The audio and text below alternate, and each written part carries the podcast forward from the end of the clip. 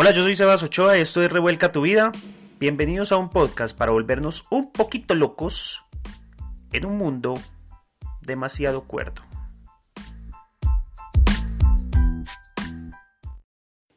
Y bueno, pues sí, si saben cómo soy, ¿para qué me invitan?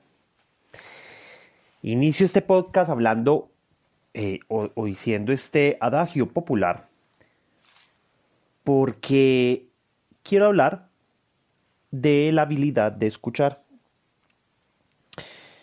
Digamos que me empiece a dedicar, cuando empecé a dedicarme a este cuento del coaching que llaman a toda esta joda de entrenar personas y, ayudarles a, a descubrirse, liberarse, em, me enfrenté a grandes retos y es que desde que yo era pequeño nunca se me enseñó a escuchar.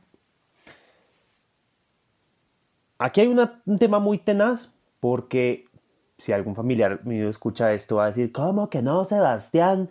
Mijito, si a usted le dijimos que escuchara, que a los adultos había que escucharlos. vamos a hablar qué es enseñar, primero para poner el contexto.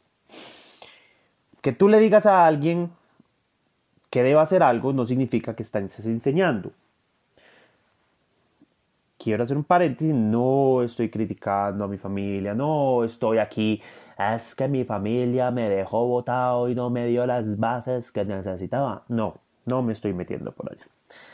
No. Digamos que tengo muy claro que mis padres, mi hermana mayor, mis tíos, todo el mundo, específicamente mis padres, mi hermana, que fueron los que considero me educaron, me, enseñaron, me guiaron a ser lo que hoy soy. Pero hicieron lo mejor que pudieron con las herramientas que tenían. Punto. Pero quiero contarles cómo era la dinámica de escucha en mi familia. ¿Cómo es aún? A veces escucho eh, que se reúnen ahorita en este tema de la cuarentena, que estamos encerrados por este COVID 19 y se unen a hablar en videollamada. No se les entiende un pito porque todo el mundo habla al mismo tiempo. ¿Sí? Y he notado que hay una constante en interrumpir al otro. Entonces el otro está exponiendo su idea y el otro, ay, pero tal cosa, ay, pero mira, también pensemos en esto, hey, Pepito, qué bacano esto, hey, contame cómo va que... Y no dejan que ninguno llegue a su conclusión. Eh, mi familia inmediata, mis papás, mi núcleo familiar, eh, no era distinto. Eh, a veces me pasa que estoy con mi madre que amo, pues los que me han seguido en redes saben que qué tipo de relación tengo con mi mamá y es una persona que me ha enseñado la alegría, pero a veces estamos hablando un tema y yo le estoy contando algo y suele mucho interrumpir. Pasa con mi hermana, lo estoy hablando y suele mucho interrumpir. Pasa con mi papá y suele interrumpir.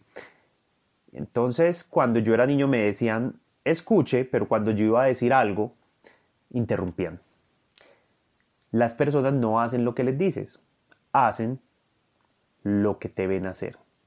Entonces yo, ¿qué aprendí? Que escuchar también consistía en interrumpir, interrumpía al otro constantemente. Digámoslo, fue una de mis grandes debilidades, que se acrecentaba, dado que mi gran don es hablar. Desde muy chiquito hablo, hasta por los hijueputas codos. Por eso digo, yo soy comunicador desde muy pequeño, desde que era niño, creo que desde que tengo uso de razón, desde que recuerdo, no porque el pinche título que me dio la universidad diga que soy comunicador. Eso yo fui y lo estudié y sí, y le invertí tiempo y toda la. Nada, pero yo no soy comunicador por eso. Yo vengo siendo comunicador desde muy niño. Y hacía teatro y me metía en la escuela y yo era el de la oratoria y yo era el que exponía y yo era. Y ese era yo. Ese, ese. Entonces, enseñaron a hablar, pero no a escuchar. Estos podcasts para mí tienen algo y es que cuando yo empecé a hacer este trabajo del coaching, ese fue mi gran reto. Yo no era capaz de escuchar a mis clientes me costaba mucho. Entonces, poder encontrarles una solución era muy difícil. Digamos lo que eso me obligó y hice un, los que me conocen más personalmente saben que hace tiempo hice un negocio en red de mercadeo eh, y ahí en el campo de la red de mercadeo aprendí a escuchar. Yo escuchaba que un amigo me decía, interésate genuinamente por las personas. Yo no entendía qué carajo me estaba hablando. Pero eh, digamos lo que hay en esa industria, en esa gente, empecé a entender qué era escuchar. Eh, y mi negocio de coaching prosperó cuando aprendí a escuchar. Entonces empezó a, tener sentido. Entonces ya, todavía siento que es una, puede ser una debilidad en mí, pero ya la identifiqué.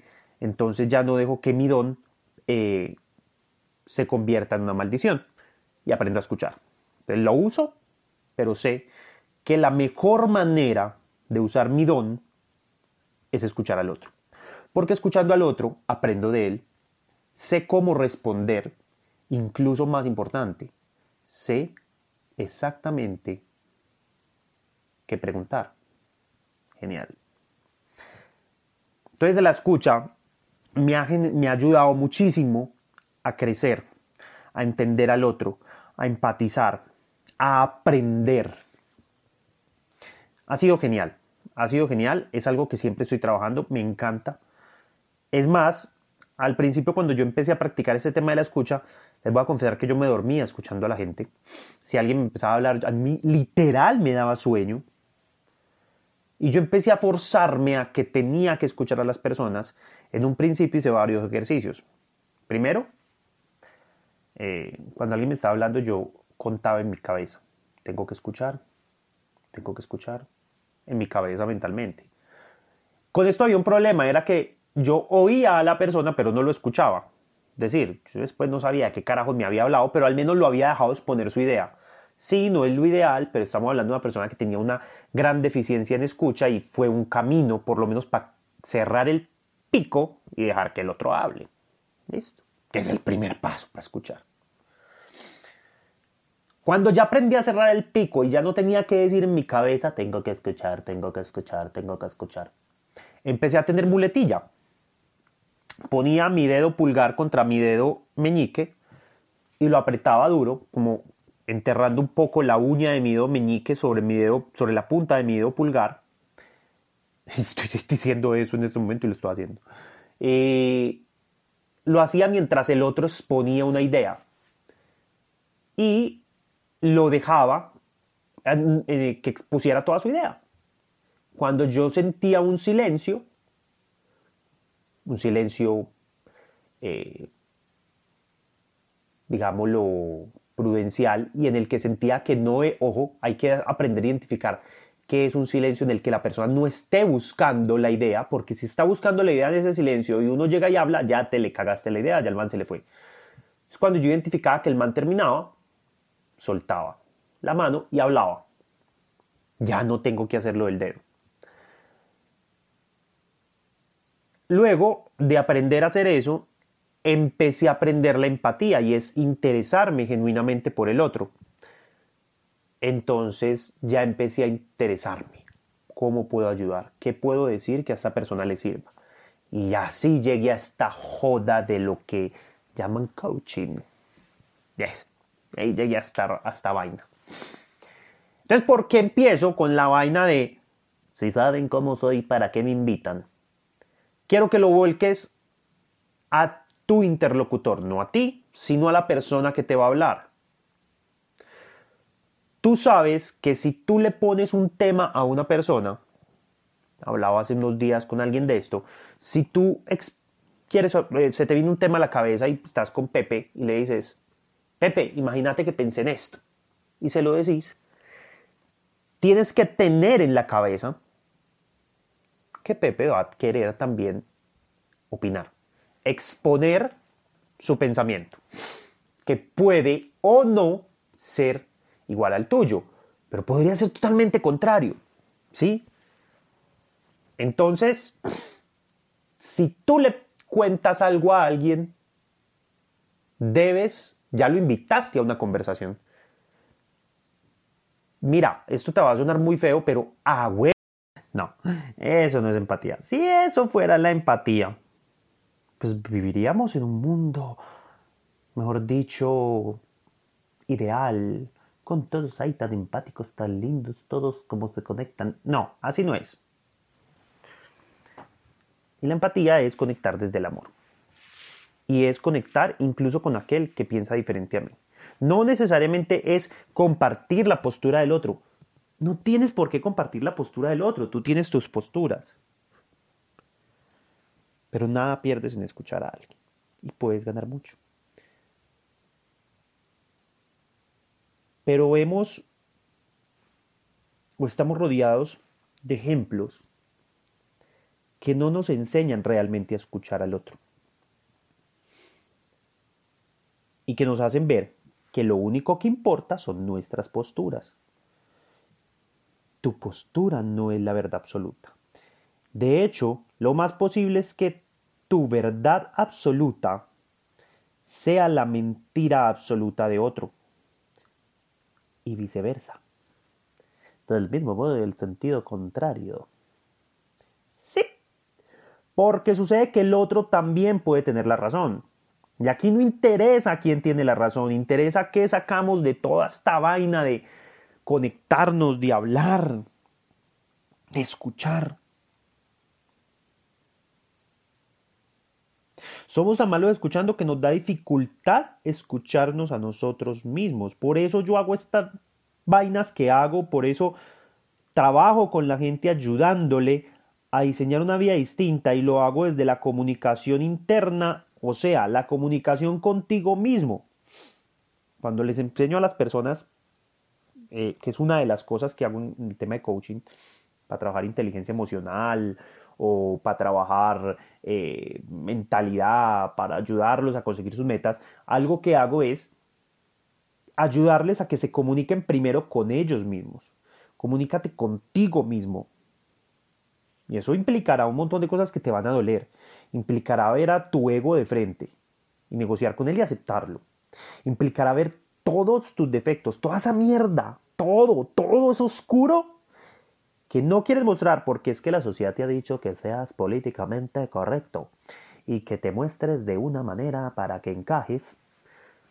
Te va a tocar mirarlo y te va a tocar no solo mirarlo, es más, te va a tocar exponerlo, te va a tocar mostrarlo, entregarlo a los demás.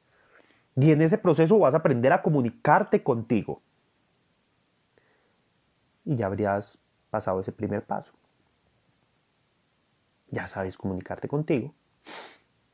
Te sabes escuchar ahora. Segundo paso sería aprender a escuchar al otro, que ya ahorita te dije yo qué cositas hice. Escuchar al otro. Y sí, fue todo un proceso. Y busca los catalizadores. Cuando puedes eh, hablar solo. Con toda seguridad tú tienes un tema muy interesante de qué hablar, porque con toda seguridad te gusta mucho el arte, no tienes que ser experto, pero te gusta mucho el arte y dices, voy a hacer un podcast del arte, o te gusta mucho la defensa de, los derechos humanos, o te gusta la mujer, eh, todo este tema del feminismo y quieres hablar de eso, pues lo haces, no tienes que ser un experto, esta vaina es opinión, pero lo haces y te sirve de catalizador. Oh, no, pero ¿por qué tengo que hacer un podcast? Pues no hagas un podcast, te cierras de la pieza y velas solo. ¿Por qué no hablar contigo mismo? ¿Por qué? Si es válido, se puede. Ya. O si tiene un tema muy interesante, ofrece conferencias gratuitas. O conferencias en la que tú hablas y ya. Como catalizador. Porque sé que los habladores queremos hablar. Y se nos olvida a veces escuchar. Pero si tenemos un catalizador, va a ser más fácil. Yo encontré este. Sin embargo, como ya he trabajado tanto la escucha, pues digámoslo, el catalizador vino como a, a servirme ahí de, de escape o de, o de droga, por decirlo de alguna manera, porque pues ya había como aprendido a escuchar a los demás sin necesidad del catalizador necesariamente, pero bueno, súper bacano que lo encontré. Creo que este medio se volverá uno de mis favoritos. Entonces, el resumen, cuando te abras a escuchar las opiniones disidentes a las tuyas, sin interrumpir, escuchando genuinamente al otro, interesándote por el otro, habrás crecido. estarás despertando. Si no, sigues dormido en el videojuego que estamos. Y ahí te vas a quedar. Y ya. Si sabes el otro cómo es, ¿para qué lo invitas? Si te chocó el podcast y ya me sigues en redes sociales, si sabes cómo soy, para que me escuches.